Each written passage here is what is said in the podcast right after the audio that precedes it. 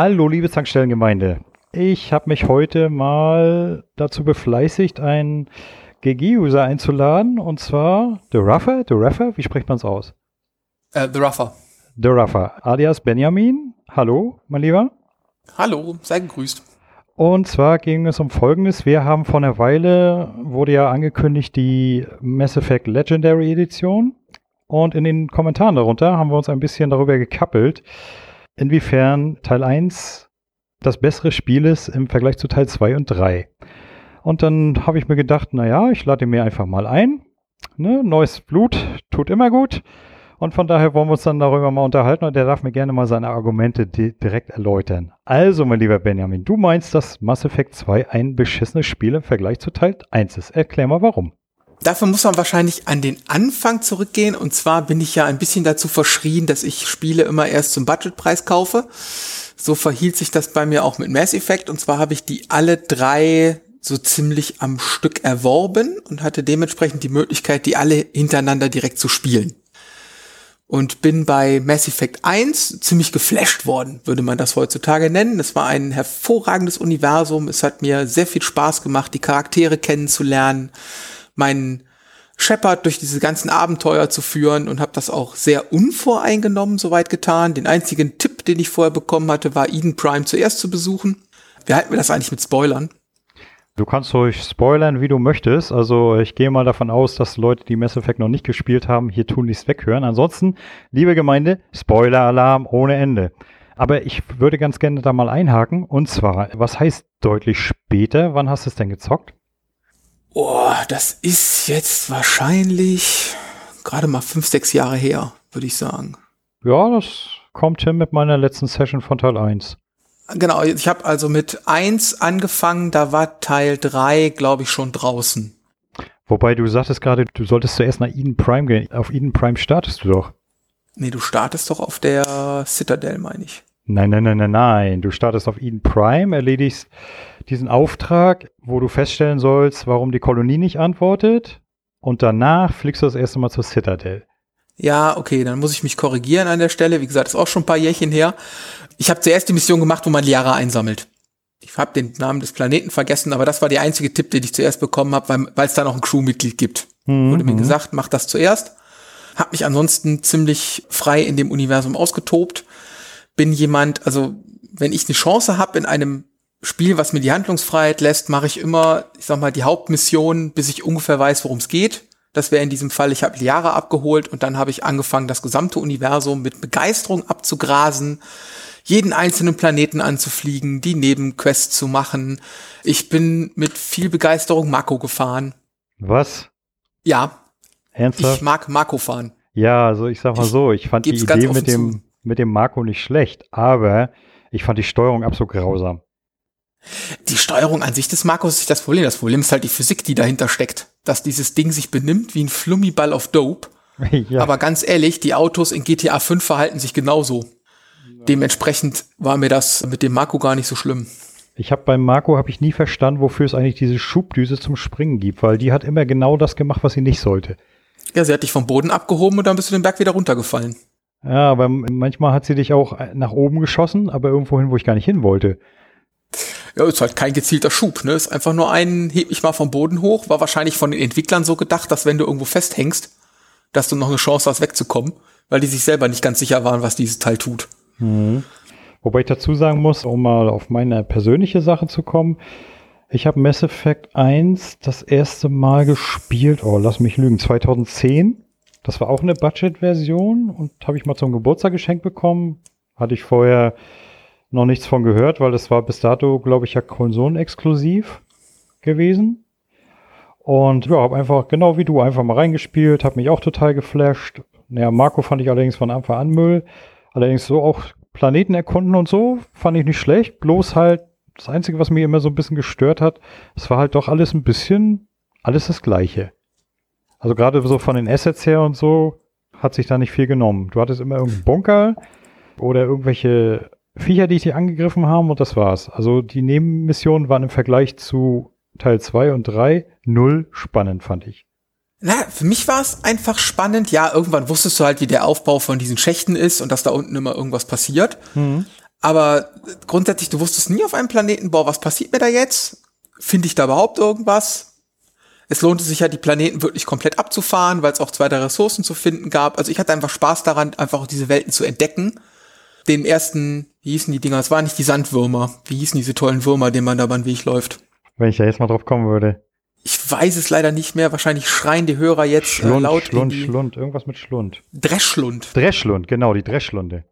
Ja, Genau. die, die Viecher, ich weiß noch, wo ich da über das Feld gefahren bin und auf einmal, busch, ich komme mal raus und ich war natürlich sofort tot. Ja, genau so. Und also diese Dinge, die haben mich einfach auch fasziniert. Vor allem auch mit dem, was sonst noch hinter diesem Universum alles steckte. Du hast ja bei jeder Sache gab es einen Eintrag in dein in dein kleines Tagebuch da. Du konntest die ganzen Einträge lesen, die verschiedenen Rassen, wie das Ganze zusammenspielt. Ich würde unheimlich gern die Aufführung von Hamlet mit Elcors sehen. Da träume ich heute noch von. Das gibt's? Ja, es wurde ja angekündigt in Mass Effect. Ja, dafür ist es doch schon so lange her. Hamlet mit Elkos, ja, das könnte lustig sein. Ja, ja, genau. Also es läuft als Werbung, glaube ich, während man, während man Fahrstuhl fährt oder so. Also Ja, in eins gibt es ja ziemlich viele Fahrstuhlfahrten, da läuft so ein ganzer Quatsch. Und es gibt diese, oder auch diese Videowerbung ne, für den Film mit dem der Spectre Hanar oder so, da gibt's ja auch irgendwas. Das sind ja alles so, so kleine Gimmicks nebenbei. Du merkst einfach, die hatten Spaß in dem Universum, muss man einfach Auf, auf sagen. jeden Fall, was die Rassen angeht, gerade so die Hanaren, ne? Dieser hier möchte dir das und das sagen. Auch so die Idee mit den, mit den Elcor, das ist einfach toll gemacht. Muss man den lassen. Und das hatten die alles schön verpackt und das hat mich einfach eingesogen an der Stelle, muss ich sagen. Das hat echt gut funktioniert. Aber ich, ich muss dazu sagen, du meinst ja, das Kampfsystem fandest du besser, bloß ich muss ehrlich sagen, ich fand das Kampfsystem, es kann sich nicht entscheiden in meinen Augen, ob es ein RPG-rundenbasiertes System sein möchte oder ein wirkliches Shooter-Kampfsystem. Und da, da beißt sich bei meines Erachtens die Katze in den Schwanz, weil du, selbst wenn du Kopftreffer landest, ne, fallen deine Feinde einfach nicht sofort tot um. Und das hat mich immer massiv genervt. Komischerweise hat mich das gar nicht genervt, vielleicht weil ich sowieso mehr aus der Rollenspielecke komme, wo das bei den meisten, vor allem alten Rollenspielen ja Standard war. Es gibt einen, einen Lebensenergiebalken und es ist egal, wo du das Monster triffst. Es wird halt nur die entsprechende Schaden deiner Waffe abgezogen, ob das nun Kopf, Arm, Bein oder dicker C ist. Ja, gut, aber ich sag mal, wenn ich denn schon so ein Schusssystem verkaufe, ne, ich meine, okay, ich verstehe es, wenn dich da Soldaten angreifen, da könntest du das dann so verklickern, ja, die haben einen Helm auf, ne, der, der hat sie geschützt. Aber wenn dich da irgend so ein bescheuerter, äh, so ein bescheuertes Krabbelfiech angreift und ich schieße in den Kopf, dann erwarte ich gefälligst, dass es tot umfällt. Hat mich an der Stelle überhaupt nicht gestört. Was mich dann viel mehr gestört hat, und da kommen wir zum zweiten Teil, ist, dass die im zweiten Teil eingeführt haben Munition. Die gab es auch im ersten Teil. Nein, ja, im ersten Teil gab es aber nur, dass die Waffe quasi überhitzt. Die Munition hat sich ja selber aufgeladen. Du musstest ja nie durch die Gegend rennen und diese Munitionsclips einsammeln. Ach, das meintest du. Ja, siehst du, das war in der Diskussion, das kam meines Erachtens nicht so richtig rüber. Ich dachte immer, du meinst diese, die, diese verschiedenen Munitionsarten. Die ich hervorragend fand, weil ich konnte nämlich, und da kommen wir zum Inventarsystem, ich konnte ja meine Waffen individualisieren. Ich hatte einen, der schoss mit Brandmunition, einen, der schoss mit, ich weiß nicht, was, Eis- oder Elektromunition. Und ich selber dann möglichst mit denen hatte ich diese Cooldown-Teile drin, die dafür sorgten, dass ich quasi Dauerfeuer hatte in meiner Waffe. Und somit hast du jeden Gegner individuell legen können, weil du einfach massiv auf alles reagieren konntest, was da kommt. Du musst dir gar keinen Kopf darum machen. Und bei zwei gab es das dann auf einmal als Talent, Munition als Talent oder Fertigkeit. Wie dämlich ist das denn? Also verschiedene Munitionsarten.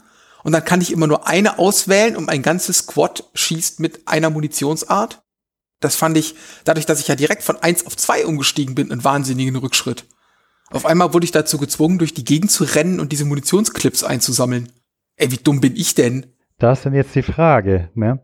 Auf welchem Schwierigkeitsgrad hast du gespielt? Eins noch auf Mittel, zwei musste ich dann auf leicht runterstellen, weil ich damit einfach nicht klargekommen bin. Ich bin ja nun mal bekennender Achievement Hunter. Als Achievement Hunter bist du tatsächlich gezwungen, Mass Effect auch auf Wahnsinn durchzuspielen. Mhm. Was an und für sich eigentlich nicht so das Problem ist. Gerade im ersten Teil, das war für mich auch so ein Bruch. Ich komme übrigens, nur um das mal klarzustellen, ich komme auch aus der RPG-Ecke, also solche Systeme sind mir nicht fremd. Nur, um das jetzt nochmal abzuschließen, ich fand das halt, es hat sich gebissen. Also für mich war das immer so ein bisschen nicht Fisch, nicht Fleisch. Und da war es dann tatsächlich so, wenn du im New Game Plus gestartet bist und hast dann deine ganzen Waffen übernommen, warst auf deinem höchsten Level und alles, dann war selbst der Durchlauf auf Wahnsinn total Pipifax. Da musstest du einfach nur darauf achten, dass du immer in der Deckung bleibst. Da hast du so kurz anvisiert und dann mit deinen X-Waffen hast du sie einfach so niedergemäht. Ne? Also es fühlte sich null schwer an. Und du kommst zu Teil 2. Teil 2 musstest du auf Wahnsinn tatsächlich dein Squad so kombinieren, dass es A, sämtliche Munitionstalente dabei hatte und B, musstest du die auch wirklich kommandieren. Und wenn du das vernünftig gemacht hast, mit deiner Munition gehaushaltet hast, ne, dann war Teil 2 meines Erachtens ein super Shooter. Ja, und da kommen wir an den Punkt. Ich wollte ja eigentlich gar keinen Shooter haben. Also ich war ja mit dem, was mir Teil 1 bot, vollkommen zufrieden. Jetzt lassen wir auch mal die ganzen Storylücken in Teil 2 außer Acht, die noch ein ganz anderes Thema für sich sind. Aber rein von der Spielmechanik her fühlte ich mich dadurch extrem beschnitten in dem, was ich kann, dadurch, dass ich meine Rüstung nicht mehr so wählen konnte, wie ich wollte, dass ich keine Möglichkeit mehr hatte, die Rüstungen zu individualisieren, dass ich beschränkt war auf die drei Waffentypen oder lass es fünf Waffentypen sein, die es da gibt, aber es war bei weitem nicht die Auswahl von Teil 1, die ich dann auch noch jeweils mit entsprechenden Upgrade-Slots so anpassen konnte, dass sie zu meiner Spielweise passen. Und dann bekam ich diesen Shooter, den ich aber eigentlich gar nicht haben wollte. Hm, okay, ich verstehe dein Dilemma. Und das enttäuschte mich an Teil 2 unheimlich, weil der, der Übergang war fließend. Ich habe Teil 1 dann direkt zweimal hintereinander gespielt, weil es mir echt so viel Spaß gemacht hat. Hm. Und dann habe ich quasi Teil 1 beendet, habe meinen Shepard übernommen, bin in Teil 2 rein und dann kam dieses Dilemma mit erstmal, du stirbst. Ja. Du wirst dann irgendwie geklont.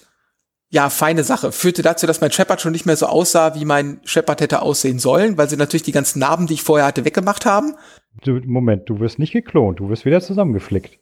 Ja, aber also sah wenn nicht mehr der Shepard, den ich ursprünglich gebaut hatte. Ich sah auf jeden Fall anders aus. Echt? Also ich habe meinen genauso wieder hingekriegt, wie, wie, wie er war.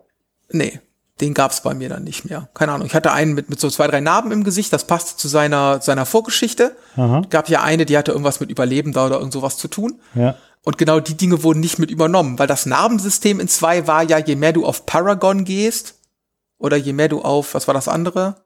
Renegade und Paragon? Renegade, Renegade. Genau. genau. Je mehr du auf Renegade gehst, desto mehr von diesen rot glühenden Narben bekam der. Hm. Was für eine dämliche Spielmechanik. Was soll denn das mit diesen rot glühenden Narben? Du konntest natürlich auch, wenn du deine Normandy weiter aufgerüstet hast, dann konntest du irgendwann, hast es Krankenstation Upgrade bekommen und damit konntest du die Narben verschwinden lassen. Ja, aber auch da, also, ja.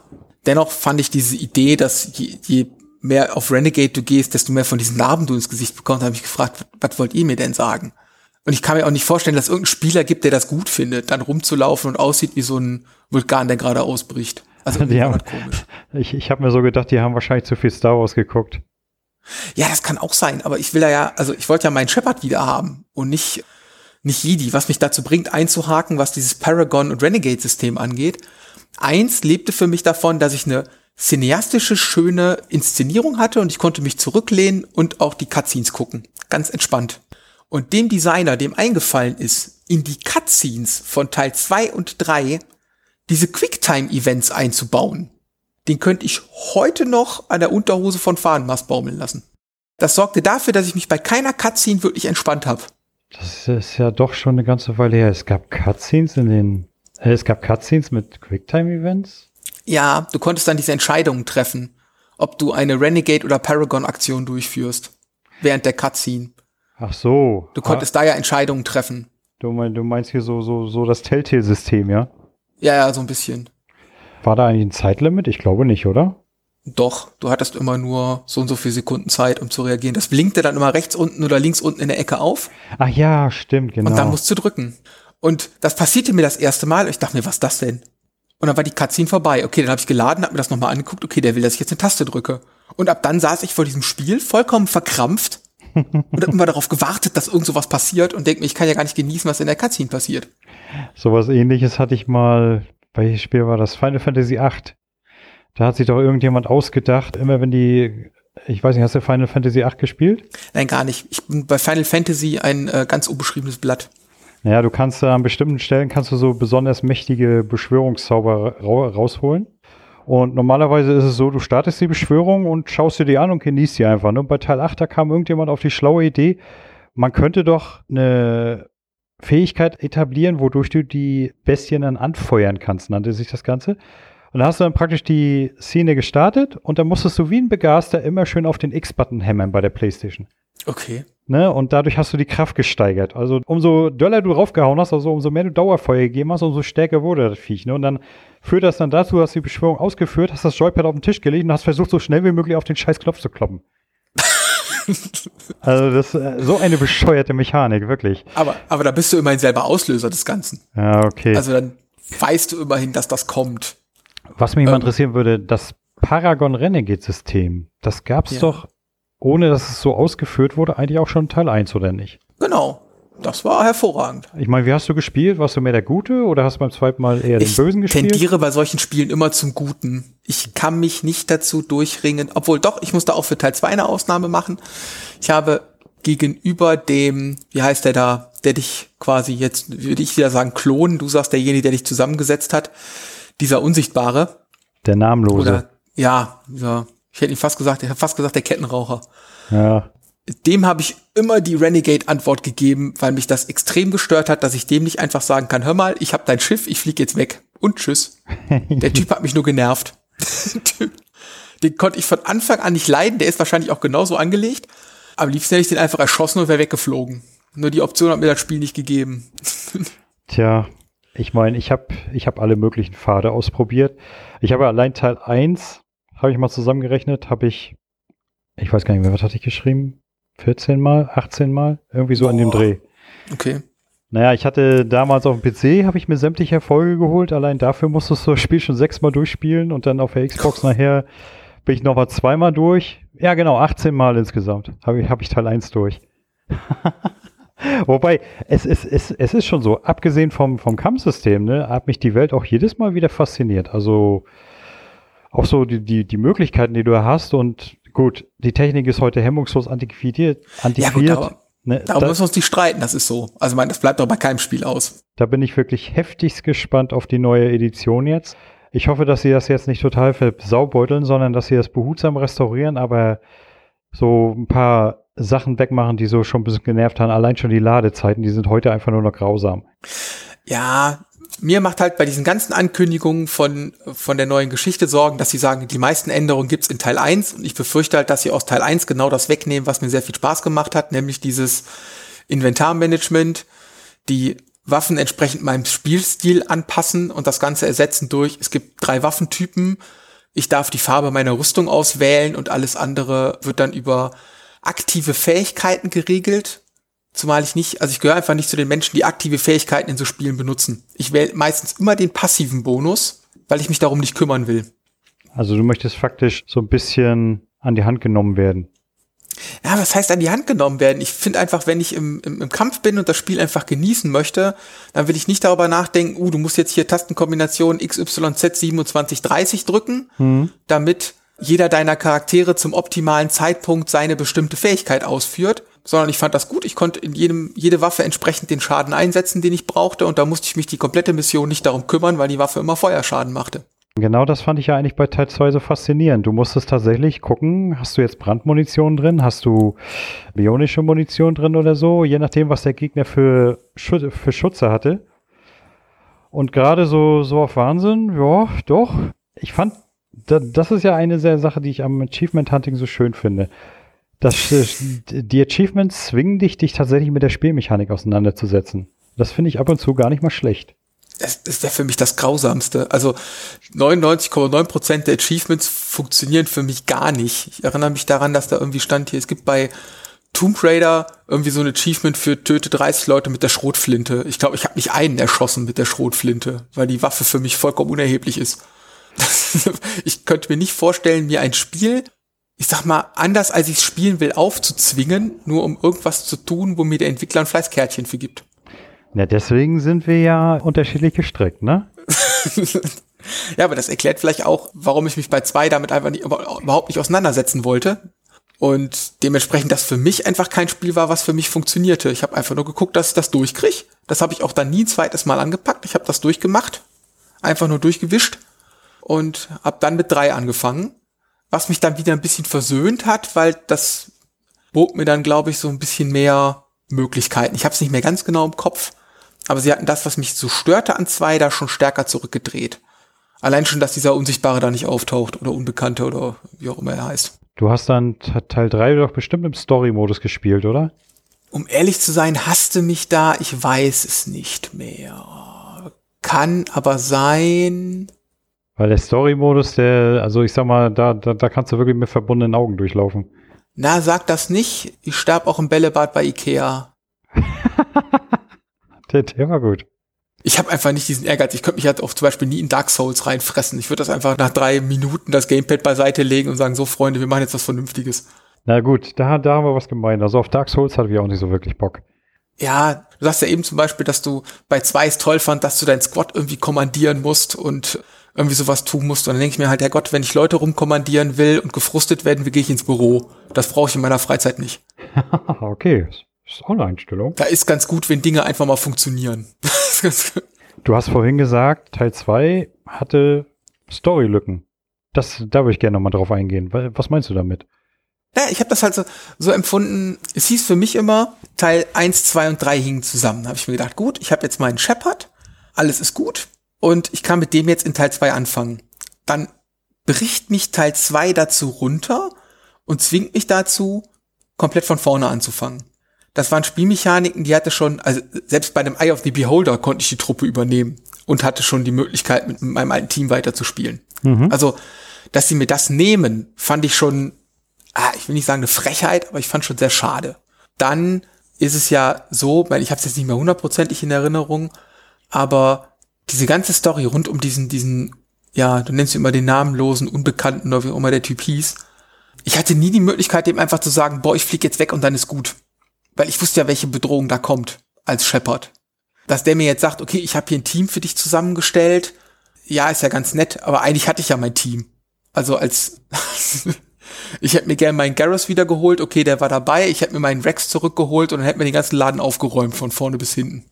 Dann sind es diese Kleinigkeiten, diese Änderungen in der Welt, wie gesagt. Also wenn ich als Entwickler eine Waffe entwickelt habe, die quasi unendlich Munition hat, die nur einen Cooldown braucht, würde ich nie den Schritt zurückgehen und was erfinden, was ein Magazin braucht. Hm.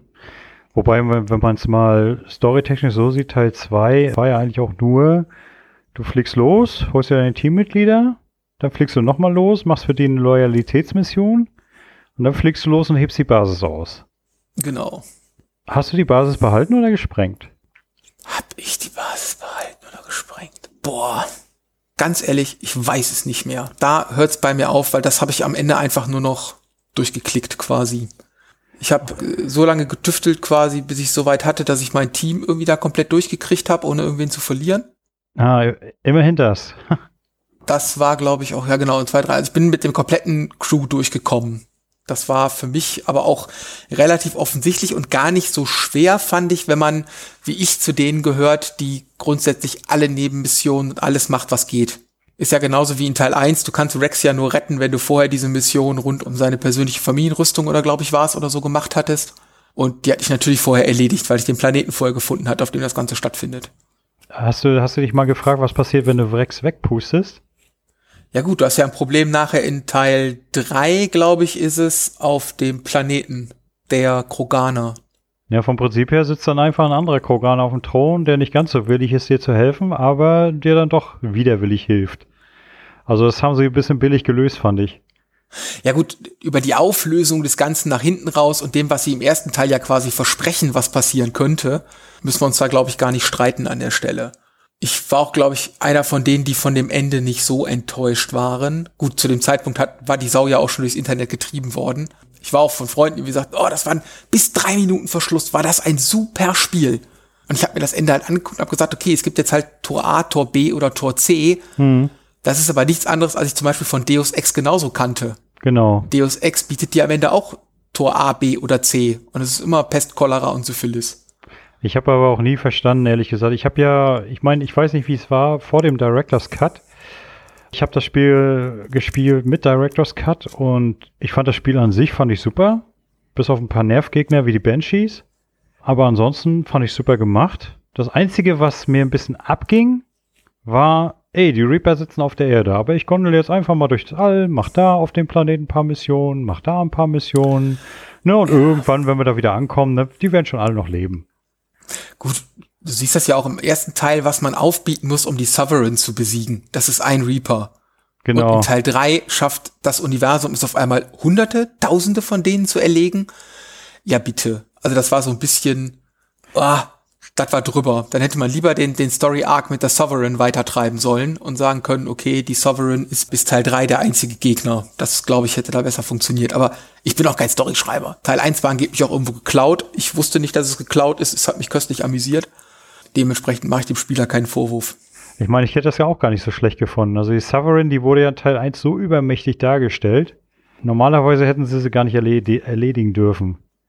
Und dann hätte man es vielleicht so gemacht, dass es noch zwei, drei, vier mehr Reaper gibt. Sie haben es ja dann noch so dargestellt, dass die Reaper immer zum Ende des Zyklus kommen, alle Zivilisationen zerstören und sich dann wieder zurückziehen und warten, bis sie sich wieder neu entwickelt haben. Ja, ein ziemlich langweiliges Leben sein als Reaper. Ja, und ich sag mal so, so wie ich das verstanden habe, hat es ja immer so ein paar hundert Jahre gedauert, bevor sie sich wieder zurückgezogen haben. Möchte ich mal behaupten, dass auch vier Reaper ausreichen, um in, in ein paar hundert Jahren alle Welten zu entvölkern, oder? Eigentlich schon. Wie gesagt, das, das Ganze nahm dann nachher Ausmaße an, was ich sehr schade fand. Auch dieser Kampf gegen die Sovereign zum Beispiel am Ende, wo ich mir gedacht hätte, wäre Shepard dabei gestorben und man hätte ihn Teil 2 wiederbelebt, hätte ich das wesentlich cooler gefunden, als dann am Anfang von Teil 2 so in den ersten drei Minuten zu erzählen, ach, du bist übrigens tot. ja. ja. Das, das war auch so, damit ging das Spiel ja schon los, weißt du, du hast deinen, dein Shepard. Und das erste, was das Spiel dir sagt, ja, Botsch, du bist tot. Ich so, hä? Wobei gut, warum? Ich, ich sage mir mal so, warum haben sie es am Ende von Teil 1 nicht gemacht? Ich denke mir mal, das war ja damals eine neue IP. Ich denke mal, da haben sie jetzt nicht unbedingt damit gerechnet, oh, davon werden wir auf jeden Fall noch einen zweiten Teil machen. Ja, das kann natürlich sein, das will ich auch gar nicht bestreiten. Fand ich aber eine echt verpasste Chance. Also hätte man irgendwie gesagt, Shepard muss sich am Ende von eins opfern, um da irgendwie noch was zu reißen, hätte ich das, glaube ich, besser akzeptieren können, als wie gesagt, es ging bei zwei dann los, erstmal mit Glückwunsch, du stirbst. Meine Frage wäre mal, welches Ende hattest du denn jetzt? Ich habe mich für die Auslöschung alles künstlichen Lebens entschieden. Was? Mörder. Ja, stehe ich zu. Also ich habe ich hab mich für Syntheseende entschieden. Das war, du verschmilzt mit den Reaper? Nee, was war das? Genau, die Menschheit, na, die Menschheit verschmilzt allgemein mit den KIs. Oder, oder allgemein alle Völker verschmelzen mit den KIs. Ach so, nö, das, also, wie gesagt, ich stand ja vor Tor A, Tor B oder Tor C und irgendwie musste es dann enden und dann dachte ich mir, oh, nö, eigentlich weg mit den Dingern. Fertig. Wobei sie ja jetzt Mass Effect 4 mehr oder weniger angeteasert haben und auch so ein bisschen angeteasert haben, dass es eventuell mit Shepard weitergeht. Na, da bin ich ja mal gespannt. Da bin ich glücklicherweise nie drin eingestiegen, wie die unterschiedlichen Enden hätten funktionieren sollen. Es gibt ja angeblich auch irgendein DLC, der einem beibringt, dass die Explosion eines Massenportals dazu führt, dass das halbe Universum ausgelöscht ist oder irgendwie sowas. Genaue Maße habe ich da nicht im Kopf. Nee, nee, nee, nee, nee. Was du meinst, ist der DLC Die Ankunft in Teil 2. Da muss Shepard ein Massenportal sprengen, um die Ankunft der Reaper zu verzögern. Das ist sozusagen die direkte Überleitung zu Teil 3. Und dafür steht er ja dann am Anfang von Teil 3 vor Gericht, wo du dann ganz schön auf dem Schlauch stehst, wenn du den DLC nicht gespielt hast. Da wird dann nicht das Universum, sondern er reißt das ganze System mit in den Abgrund. Ja, okay, aber am Ende von Teil 3 sprengst du doch dann, glaube ich, alle Massenportale oder irgendwie sowas. Also es gibt zumindest die Option. Genau, und das, äh, das fand ich auch so, so, so herrlich sinnlos, aus dem einfachen Grund, weil du, du sprengst die Massenportale und man hat ja gesehen dann in dem DLC in Teil 2, was passiert, wenn du so ein Ding sprengst. Und die Dinger stehen nun mal in bewohnten Gegenden. Du machst quasi den Job der Reaper. Ja, und Hätten das, die gar nicht äh, kommen müssen. Das äh, habe ich, hab ich irgendwie auch nicht so wirklich nachvollziehen können, aber okay. Ja, das sind halt diese, die, diese Lücken in diesem Gesamtkonstrukt. Ist ein bisschen schade, gilt für viele Dinge, wo du denkst, es wäre immer praktisch, wenn die Story von sowas vorher stehen würde. Dann würden die halt bei Teil 2 nicht improvisieren müssen. Aber kann natürlich nachvollziehen, dass die Entwickler, als sie Teil 1 gemacht haben, nicht wussten, dass es auf jeden Fall einen zweiten geben wird. Wenn die das vorher wüssten, könnten die natürlich ganz anders mit den Stories umgehen. Ich fand diese letzte Endsequenz, hast du die gesehen mit dem alten Mann und dem Jungen? Boah, lange her, lange, lange her. Das, das, fand ich so witzig. Da steht auch so ein, so ein alter Mann mit dem Jungen und der Junge sagt zu ihm, oh, die Geschichte von Commander Shepard war interessant. Hast du noch eine gute Nachtgeschichte, Opa? Und dann sagte, dann sagte Opa noch so zu ihm, ja, das alles ist vor langer, langer Zeit passiert. Ich glaube, da waren wieder die Star Wars-Fans am Werk. Ich weiß, ich weiß auch nicht, ob man diese Sequenz immer zu Gesicht bekommt oder nur, wenn man aufs beste Ende hinarbeitet. Das kann ich dir auch nicht sagen. Es unterscheiden sich ja anscheinend auch die, die Szenen da am Ende, je nachdem, welches Tor du wählst. Allerdings auch nur in so einer Art Bilder-Schnelldurchlauf. Du kriegst ja gar nicht mit, was irgendwie großartig passiert. Ja, wenn du das Syntheseende wählst, war es auf jeden Fall, dass du noch äh, siehst, was aus der Normandy wird. Die stranden dann auf so einem einsamen Planeten. Und du kannst ja dann selber ausmalen, was aus denen werden. Du, aber allerdings, wenn sie jetzt tatsächlich Teil 4 das Ganze fortsetzen, dann wird das ja vielleicht nochmal wieder aufgegriffen. Ich bin gespannt. Genau, also bei meinem Ende war es auch so. Es gab am Ende so ein großes Bild, die Normandy ist irgendwie gestrandet, da geht quasi so die Klappe auf und die klettern aus dem U-Boot mhm. raus. So ein bisschen mhm. sah das aus. Nur in meinem Fall halt dann ohne Edi, weil Edi hatte ich ja quasi mit getötet. Genau. Hast du eigentlich die DLCs gespielt, allesamt? Nein, ich habe für zwei gar keinen DLC gekauft und für Teil drei habe ich mir dann geholt, oh was, Leviathan? Der mit mhm. der Unterwasserwelt. Genau, das war Leviathan. Wobei da auch wieder, oh, hart an der Grenze zu, verstehe ich nicht. Es gibt anscheinend doch eine Spezies, die das irgendwie trotzdem die ganze Zeit überstanden hat, seit tausenden von Jahren und die leben auf Planet 3 unten im Ozean und sind bis jetzt noch keinem Schwein aufgefallen. Äh, ich, ich empfehle dir auf jeden Fall, solltest du dir die Legendary holen, empfehle ich dir auf jeden Fall den Citadel DLC. Der war für mich eigentlich das wahre Ende. Der Citadel DLC. Weil der war, also da haben sie vom Prinzip her spielt dann kurz vor dem Ende und die sind auf der Citadel und Shepards Kollegen kommen auf die Idee, wir machen nochmal eine Abschiedsparty. Und dann werden tatsächlich alle Leute nochmal zusammengetrommelt, die in den ganzen Teilen vorgekommen sind und die irgendwie relevant waren und machen dann eine Riesenparty. Das ist natürlich eigentlich eine coole Sache, weil das war auch cool am Ende des dritten Teils, die Möglichkeit, ich sag mal, diese Art Schaulaufen. Du konntest zu jedem doch mal hingehen, jeder hatte noch mal drei Sätze mit dir zu sagen Genau. Und am schönsten daran fand ich, dass keiner von denen in dem Moment mit dir schlafen wollte. Ich, ich fand das dann so witzig, da kannst du, kannst du auch auf der, äh, du, du organisierst erst die Party und dann äh, hinterher, wenn die Party dann ist, kannst du auch mit jedem reden und ihr könnt euch über vergangene Sachen unterhalten, über diverse Entscheidungen etc. Und dann geht es ja noch weiter, dann auf einmal wirst du angegriffen, dann verfolgst du da den, den, den Bösewicht und kannst dann, naja gut, da würde ich jetzt spoilern. Also falls du es nochmal spielen willst, das will ich jetzt nicht spoilern. Okay. Das ist äh, also das lohnt sehr originell, Fall. sehr originell und sehr witzig gemacht. Also ich fand den DLC zum einen sehr schön nostalgisch und zum zweiten echt witzig. Vielleicht ist er auch einfach mit dabei bei der Legendary. Vielleicht packen die auch alle DLCs mit dazu, wer weiß. Ja, natürlich. Das, so, äh, nee, das ist doch schon bestätigt. Bis auf die, bis auf ja, die okay. Pinnacle Station in Teil 1 werden alle DLCs dabei sein. Ja gut, siehst du, dann käme ich ja auch mal in den Genuss. Wie gesagt, das wird bei mir aber doch stark davon abhängen, wie sehr sie mir den ersten Teil versauen indem sie mir bestimmte Dinge einfach wegnehmen. Also es gibt ja viele, die meckern über das Inventarsystem im ersten Teil. Ja, das war nicht gut. Aber auf der anderen Seite, ich habe auch das von Skyrim überlebt. Also dementsprechend konnte mich das nicht mehr schocken. Ja, Inventarsysteme sind so ohnehin. Man merkt immer relativ schnell, ob das für einen PC oder für was anderes entwickelt wurde. Ja, wobei das von, von Mass Effect, glaube ich, hat weder auf dem PC noch auf der Konsole gut funktioniert. Wobei es auch ein PC mit der Maus finde ich halt alle Dinge einfacher. Ich habe mich zwei, dreimal in meinem Leben an der Konsole probiert. Also ich und Controller, wir werden einfach keine Freunde. Aber wieso du vorhin meintest, so du spielst generell immer gute Rollen, du, du magst dich nicht so auf böse festlegen. Hey, aber genau das macht doch Spaß. Einfach mal entgegen dem Charakter spielen, den, der du selber bist. Ich habe auch sehr lange Zeit hier habe ich äh, Star Wars Old Republic gespielt. Ich habe mir dann Sith Lord gebastelt und dann habe ich mir gedacht, du bist ein Sith Lord, also spiel gefälligst den Sith Lord auch so, wie ein Sith Lord zu sein hat. Abgrundtief böse. Also habe ich wirklich jeden geschockt. Ich habe alle fertig gemacht. Ich war immer fies und so, ne? Und ich habe festgestellt, das macht einen Heidenspaß. Erstens, wer sagt dir denn, dass ich mit dem Guten nicht meine entgegengesetzte Rolle spiele? Okay. und zweitens, die Sith, also sind wir zwar in einem ganz anderen Universum unterwegs, aber das kann nicht funktionieren. Das ist eine Gesellschaftsform, die in sich nicht exist also existieren könnte. Dementsprechend hätte ich da gar keinen Spaß dran, sowas zu spielen. Das mochte ich übrigens an Mass Effect ganz besonders, dass das alles Rassen sind, die in sich funktionieren könnten, wenn es sie denn gäbe. Und nicht wie diese Fraktion der Sith zum Beispiel, dieses immer der Schüler tötet seinen Meister und alle bringen sich immer gegenseitig um. Mhm. Wie es einem in den Star Wars Rollenspielen hier, wie hieß das erste? Knights of the Old Republic. War das nicht das Online-Spiel? Nee, das ist The Old Republic. Ah, okay, ja gut. Also auf jeden Fall, genau, in dem, diesem Bioware-Rollenspiel, was so ein bisschen war wie Mass Effect. Auch äh, übrigens auch ganz fantastisch von der Story her. Ja, habe ich, also den ersten Teil habe ich auch mit Begeisterung gespielt, bis auf diese Parts in diesem Sith-Tempel, wo ich mir einfach dachte, Leute, merkt ihr selber nicht, dass dieser Tempel hier nicht funktionieren kann? Also wenn die sich alle so benehmen würden, wie sie es immer sagen, hätten die einen einzigen Auszubildenden und der wäre automatisch der Meister, weil sie sich alle gegenseitig umgebracht hätten. Das, das ist. Aber ist dir mal auch die Parallele aufgefallen, der, der, der Story-Twist in Knights of the Old Republic, wo du dann feststellst, dass der Typ, den du spielst, eigentlich Darth Revan ist?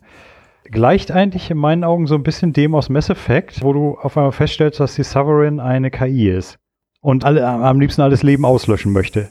Ja, weiß ich nicht. Also dieser Twist mit der Sovereign, das hat mich doch wesentlich härter getroffen. Das fand ich sehr, sehr spannend. Ich weiß nicht mehr, in welcher Mission man das erfährt, aber wo man da sitzt und dann auf diese, dieses, dieses rote Hologramm habe ich noch immer im Kopf. Genau, das ist in, in, der vorletzten Mission, wo du auf diesem Wasserplaneten bist. Wo du erst so endlos lang mit dem Marco da durch, durch diverse Absperrungen auf dem Fluss lang heizt und dann am Ende dich durch den Tempel durchkämpfst. Genau. Und dann triffst du dieses Hologramm. Aber das war einfach super gemacht. Ja, auf jeden das Fall. funktionierte für mich besser als dieser Revan-Twist. Das war so, hm, ja, okay. Konnte man aber auch irgendwie erahnen. Ne, ich hab's nicht erahnt. Also mich hat's das wirklich kalt erwischt. Ich hätte damit nicht gerechnet. Aber das, äh, das, das ist ja auch so ein anderes Thema, das finde ich auch immer so faszinierend, wenn Leute so, ja, also das habe ich genau gewusst. Also das, das habe ich schon meilenweit vorher wusste ich das schon. Ich denke mir, mein Mann, ich bin so doof. Nee, das hat nichts, das hat nichts mit doof zu tun. Also bei, bei, bei Knights of the Old Republic, also keine Ahnung, das war irgendwie, ja, du fängst natürlich immer mit jemandem an, der sich an nichts erinnert. Das ist bei Rollenspielen ja irgendwie Standard. Aber das, das, das passte irgendwie nicht. Also das, da war irgendwas. Das ist genauso wie mir bei, bei Mass Effect 1, mich hat immer gestört, dass auf der Citadel diese kleinen grünen Viecher rumlaufen. Ich habe vergessen, wie sie heißen. Keeper, glaube ich. Genau. Und ich, äh, ich habe von Anfang an gesagt, Leute, mit den Keepern stimmt doch irgendwas nicht. Das ist doch nicht normal, dass es irgendwo, es irgendwo eine Station im Weltraum rumtreibt und da eine Rasse drauf wohnt, die nichts anderes tut, als den ganzen Tag Wände auf und abbauen und Leitungen zu warten. Und dann noch das Verbot, sich mit denen zu beschäftigen. Ich habe unheimlich mit Begeisterung diese Scanne die Keeper-Mission gemacht. Gott, hab ich die gesucht. Die blöden Jungs. ich fand das ohnehin so, wo, wo ich das erste Mal so in die Citadel reingeflogen bin, ne? Und hab mir so vorgestellt, Mensch, jetzt auf so einem Raumschiff stehen und wirklich in dieses Ding reinfliegen. Das wäre einfach nur geil. Aber ich meine, vielleicht haben wir die Chance ja noch. Laut Mass Effect, wann war das? 20, äh, 2040? Entdecken wir das erste Massenportal? Dann schaffen wir das ja vielleicht noch. Gut, wenn du danach gehst, wie viele Dinge hätten wir bis jetzt schaffen sollen, zurück in die Zukunft? Also ich habe das fliegende Hoverboard immer noch nicht gesehen. Ja, geschweige denn von fliegenden Autos und von wegen, wir brauchen keine Straßen mehr und so. Ja, genau. Und Klamotten, die sich selber anpassen. Oh, das wäre praktisch. Oh, das, das wäre was Schönes. Weil ich, ich fand, ich fand bei Zurück in die Zukunft 2, ich fand immer am besten die, die äh, sich selbst dehydrierende Pizza. Also du packst da so ein kleines Plätzchen da rein in deinen Dings, machst zwei Sekunden Bing und dann liegt da eine riesen Familienpizza und du kannst sie verspachteln. Also ich sag nur her damit. Ein Gag, den sie hervorragend geklaut haben in das fünfte Element, wo Mila Jovic diese Pille in die Mikrowelle legt, draufdrückt und da ist da so ein Hühnchen drin. Hm. Wo ich mir auch dachte, das ist Kochen, so könnte ich das auch. ja, um mal weiter im Kreigen zu gehen. Hast du denn auch Andromeda gespielt? Nein. Und zwar aus dem ganz einfachen Grund, dass äh, Steam mir das noch nicht für meine magische 5-Euro-Grenze angeboten hat. Hm, schon mal beim Keyseller versucht? Nee, ich halte mich von sowas eigentlich fern. Also ich kaufe dann direkt bei Steam, da weiß ich auf jeden Fall, es funktioniert. Und muss mich nicht mit irgendwelchen Keysellern etc. rum rumstreiten. Das ist mittlerweile, es gibt etablierte Keyseller, wo ich immer kaufe, da habe ich in den letzten zehn Jahren noch nie Schwierigkeiten mit gehabt. Oh, ich habe jetzt, letztens zum Beispiel hatte ich mir Horizon Zero Dawn gekauft. Statt 49,90 habe ich es bekommen für 17 Euro. Und funktioniert tadel und anstandlos. Glaube ich, auf der anderen Seite ist mein Pile of Shame auch groß genug, dass ich jetzt nicht anfangen muss, woanders noch Sachen zusammenzukratzen. Ich habe jetzt erst kürzlich den größeren Fehler begangen, Walheim zu kaufen. Und zwar für weit über das, was ich normalerweise für Spiele ausgebe. Aber ich weiß auch, dass ich anfällig bin für solche Systeme. Ich sehe mich halt in den nächsten zwei Jahren nichts anderes spielen. Muss man mal gucken. Ich habe Bannerlord auch erst beiseite gelegt, nachdem ich irgendwie 300 Stunden da drin versenkt hatte. Das war ja bei mir damals auf der Konsole mit Neverwinter. Angefangen, Hab gedacht, naja, ich spiel's mal so ein bisschen, hab so gerechnet mit 100, 200 Stunden. Mittlerweile gehe ich auf die 4000 Stunden zu. Ja, 4000 Stunden könnte ich jetzt auch noch nicht aufbieten für irgendein Spiel. Obwohl, vielleicht, weiß nicht, damals bei Civilization 1 wurde das noch nicht mitgetrackt. Das könnte vielleicht auch noch hinkommen. Oder Civ 2, aber äh, ansonsten. Ja, oder, oder wie es meine Frau nennt, mein Zweitjob. mein Zweitjob. Na gut. Was Andromeda angeht, ich habe es jetzt angefangen vor ein paar Monaten. Es ist auch gar nicht schlecht, also, aber irgendwie, weiß ich nicht, also ich weiß nicht, ob ich übersättigt bin oder ob es nicht so gut in Fahrt kommt. Also ich habe es nach einem Monat oder so, habe ich es wieder, nee, Quatsch, nee, nach einem Monat, nach einer Woche oder so habe ich wieder aufgehört. Als Andromeda angekündigt wurde, habe ich ein ganz, ganz starkes Problem damit gehabt, wie die das ableiten, dass man zu dem Zeitpunkt mit so einer Arche mit den Menschen irgendwo anders hinfliegt. Weil zu dem Zeitpunkt, wo diese Arche angeblich startet, also erstens kriegt Shepard überhaupt nichts von diesem Projekt mit. Zweitens sind die Menschen zu diesem Zeitpunkt, das war glaube ich immer zwischen eins und zwei, jetzt nicht die Rasse, der das Universum so dermaßen vertraut hätte, dass sie diese Archen gebaut hätten. Genau. Um mit ja. denen dahin zu fliegen. Und da denke ich mir auch, oh Leute, ihr hättet euch doch schon eine andere Story ausdenken können, um dahin zu kommen. Wobei äh, das ja, ein, soweit ich das verstanden habe, ein Gemeinschaftsprojekt ist und sind ja alle Rassen dahin geflogen sozusagen. Ja gut, es kommen halt nur wie die Hälfte an oder so, ne? Genau. Die, die, die, spannenden Rassen hat man gestrichen, dummerweise.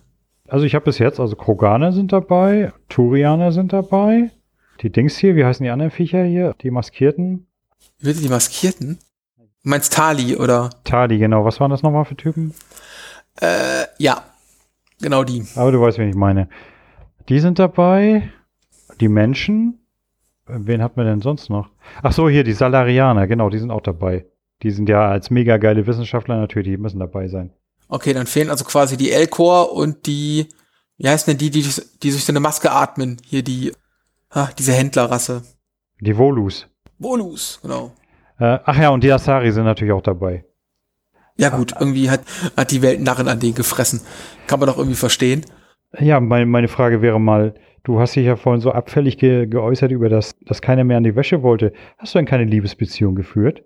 Doch, mit Begeisterung im ersten Teil, im zweiten Teil genauso. Was mich eher störte, war, dass das im ersten Teil war das etwas, das lief so, so nebenbei mit hm. und hat mich überrascht, dass das überhaupt geht.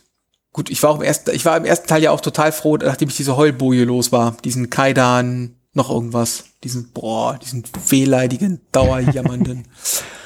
ja, du, du hättest ihn auch in die Kiste zählen können. Ja, nee, danke.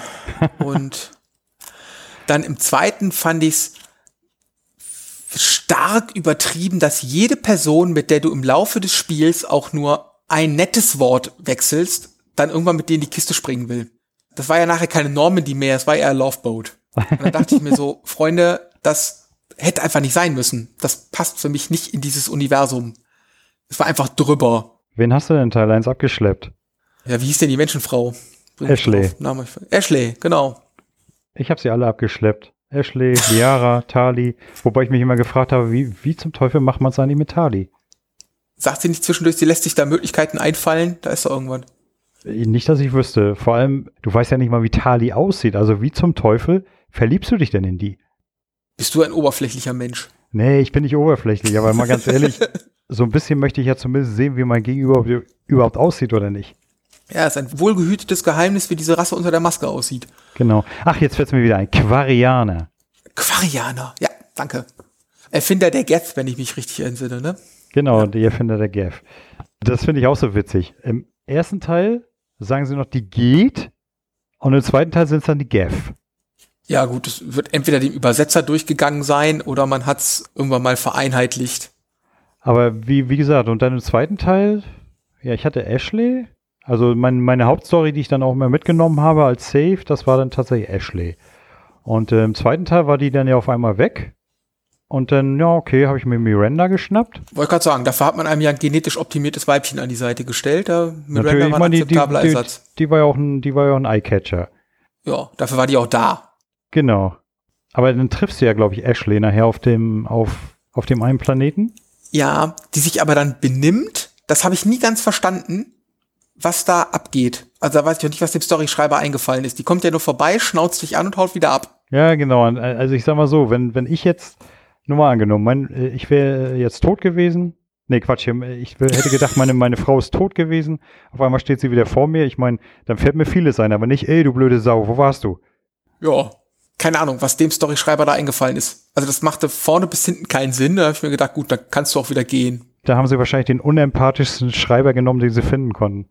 Ja, das kann gut sein. Oder wir zwei vertun uns und es wäre die natürlichste Reaktion auf diesem Planeten. Nur wir zwei denken falsch, kann natürlich auch sein. Und das fand ich ja dann im dritten Teil, fand ich das ja so witzig. Dann stehen da noch einmal sowohl Ashley als auch Miranda vor mir und meinen dann so, ja, Mignon, jetzt entscheide ich mal. Und ich denke so, Mädels, ich würde euch beide nehmen, aber hm, ich soll mich ja entscheiden. Ja, wobei die, die eigentlich interessante, das ist doch die, die vorne auf deiner Brücke steht, die kleine rothaarige.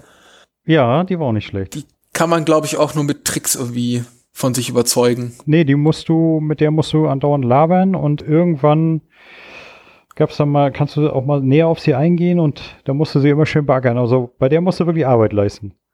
Ja, ausnahmsweise, im Gegensatz zum ganzen Rest, dem du nur dreimal Hallo sagen musst und dann wollen sie mit dir in die Kiste springen. Unglaublich. also hat mich echt dadurch frappierend gestört, als das echt aufdringlich war. Das, das passte für mich überhaupt nicht in das Spiel. Ja, das stimmt. Ich vor allem, vor allem, wenn du so in dieser Situation bist, du versuchst irgendwie das Universum zu retten und alle haben nichts anderes als Fortpflanzung im Sinn. Ja, ich glaube, der Einzige, der ich nicht anspringen will, ist der Kroganer. Eigenartig eigentlich, ne? Ja gut, die mit ihren genetisch veränderten Weibchen. Was ich übrigens einen hervorragenden Storybogen finde, diese ganze Story rund um die Genophage, die haben sich getraut, ein Thema anzupacken. Das fand ich echt gut. Auch wie du nachher als Shepard da in Teil 3 mit umgehen kannst. Auflösen oder nicht auflösen, machen oder nicht. Mhm. Und auch wie der Salarianer, der Mordin. Mordin, genau. Da auch zwischendurch drüber redet, dass der das entwickelt. Also toll gemacht. Muss man den echt lassen. Vor allem, es, war ja auch interessant. So, es ist ja auch wirklich ein moralisches Dilemma gewesen, ne? Sie haben das ja eingeführt, weil die Kroganer sonst die Galaxis überrannt hätten. Nachdem sie die Kroganer aber gebraucht haben, um die Rachni zu besiegen. Dann ist das natürlich, ja, okay, es ist grausam, aber was passiert, wenn wir das auflösen? Dann kommen sie vielleicht wieder auf so dumme Ideen. Dann habe ich da auch ein bisschen überlegt, was machst du jetzt? Also es ist natürlich äh, in Ordnung, das aufzulösen und zu gucken, was passiert, ne? Andererseits, äh, ja, schwieriges Thema fand ich. Mhm. Was hast du denn mit der ersten Rachni-Königin gemacht in Teil 1? Die habe ich leben lassen. Aus dem einfachen Grund, weil ich mir gesagt habe, ja, die hatte überzeugende Argumente. Die wollte auch bloß leben. Ja, und sie hatte ja, sie hatte ja gesagt, lass mich frei und ich tue wieder keiner Fliege mehr was. Und dann habe ich gesagt, okay, ich bin ja ein guter Mensch. Ja, okay, geh mal. Ich vertraue dir einfach mal. Und man sieht das ja auch dadurch dann, in Teil 3 wird sie ja dann zum Aktivposten. Genau, nachdem in Teil 2 eine andere Rachni-Königin auftaucht, gegen die du kämpfen kannst. Nur damit das Thema Rachni als Gegner nochmal auftaucht. Also das war auch so. Ja, sind wir bei Thema komische Storysprünge. Ich habe die beim ersten Durchgang habe ich die umgebracht. Im zweiten Durchgang habe ich sie dann leben lassen. Das heißt, ich hatte sie in Teil 3 als Aktivposten. Fand ich aber auch ein schön gestelltes Dilemma an den Punkten. Das war auch so ein, so ein Moment, der dich einfach flasht. Du kommst an diesem Tank vorbei und denkst dir, was ist das denn? Und nachdem ja. du vorher so viel von den Rachni gehört hattest, das war einfach super gemacht. Ja, es, es, es gab einige denkwürdige Momente in den Spielen an sich. Ja. Und dann kommt Teil 2, ist vom Gameplay her mau, ist von der Story her mau. Ja, Pech gehabt. Teil 2 ist einfach schlecht. Kannst du nicht rennen. Äh, da gebe ich einfach mein Fazit, das sehe ich komplett anders. Ich finde Teil 2 ist ganz kurz in dem ersten der beste. Aber Gut. Du hast deine Argumente überzeugend dargelegt, also ich kann deine Argumentation jetzt besser nachvollziehen. Ja, danke. Das ist schriftlich halt immer ein bisschen kompliziert, ne? Genau, und äh, ja, es, es fehlt ja auch halt so der, der Stimmklang, ne? Wie sagst du das? Wie bringst du es rüber? Das ist immer das Blöde im Geschriebenen. Du kannst zwar Smileys mit reinhaken, aber ja, ich meine, dann gibt's ja auch so, du weißt ja selber, auf Gamers Global gibt's auch diverse Leute, die Smiley-resistent sind. Oder sie gerne oh, ja. mal völlig, völlig anders interpretieren. Ne? Also von daher, naja, gut. Ich würde sagen, dann sind wir mit dem Thema soweit durch. Oder hast du noch was anzufügen? Äh, Habe ich noch was anzufügen? Nö, ich glaube, so das Gröbste ist jetzt erstmal ausgetauscht rund um Gameplay und Story. Und ja, beim Rest, man sieht sich auf Gamers Global, können die Leute ja noch Fragen stellen. Ich laufe ja nicht weg. Genau, und da siehst du mal, siehst du, du dachtest, das wird nur fünf Minuten und jetzt haben wir fast eine Stunde voll gemacht. Und davon 80 Prozent aber nicht über Mass Effect. Aber na gut. Was? Im ganzen Gegenteil. Wir haben jede Menge über Mass Effect. Keine Sorge. Ich bin der Moderator. Ich behalte das immer ein bisschen im Blick. Bin erstaunt davon, was du dir alles zwischendurch noch gemerkt hast, auch an feinen Nuancen. Ich bin sehr beeindruckt. Man merkt, du machst das nicht zum ersten Mal.